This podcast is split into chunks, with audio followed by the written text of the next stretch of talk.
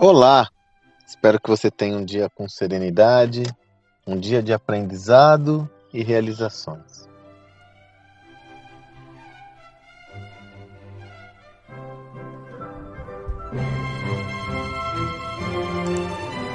Para mim está cada vez mais claro a importância de mudarmos o, o, a nossa mentalidade em relação à contratação e seleção de pessoas para as nossas equipes.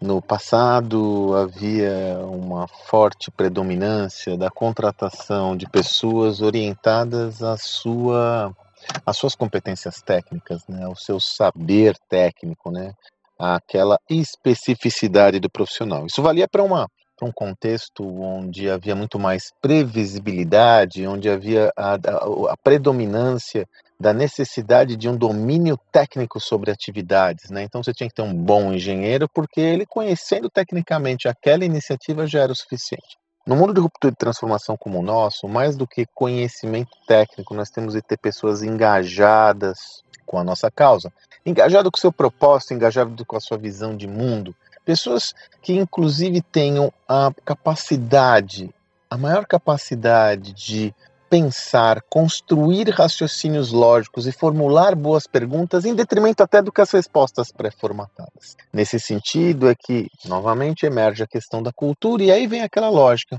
da contratação, muito orientada ao alinhamento de valores, aquilo que o americano chama de fit cultural ou alinhamento cultural. Qual que é a tese?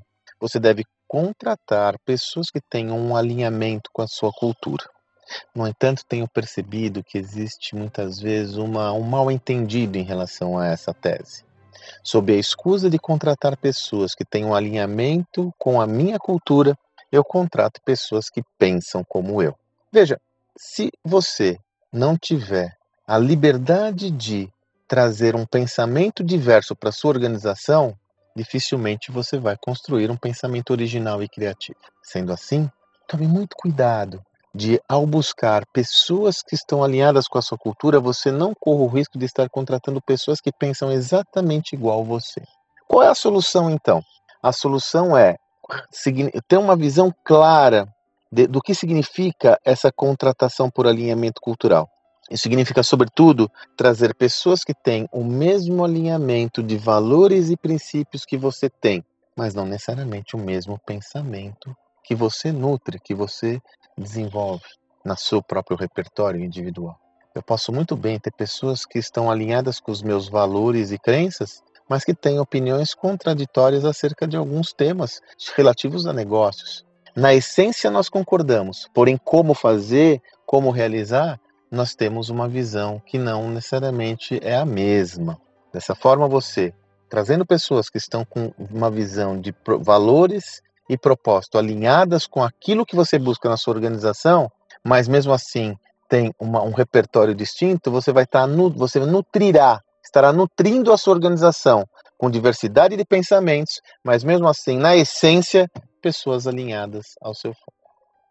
Tome cuidado porque muitas vezes algumas visões que são essencialmente relevantes podem ser o subterfúgio para corrermos o risco de estar repetindo práticas estabelecidas e consolidadas há muito tempo. Existe uma tendência a você preferir se relacionar com quem pensa igual você. Não necessariamente você vai estar construindo o pensamento original, criativo e inovador, tão necessários ao seu negócio.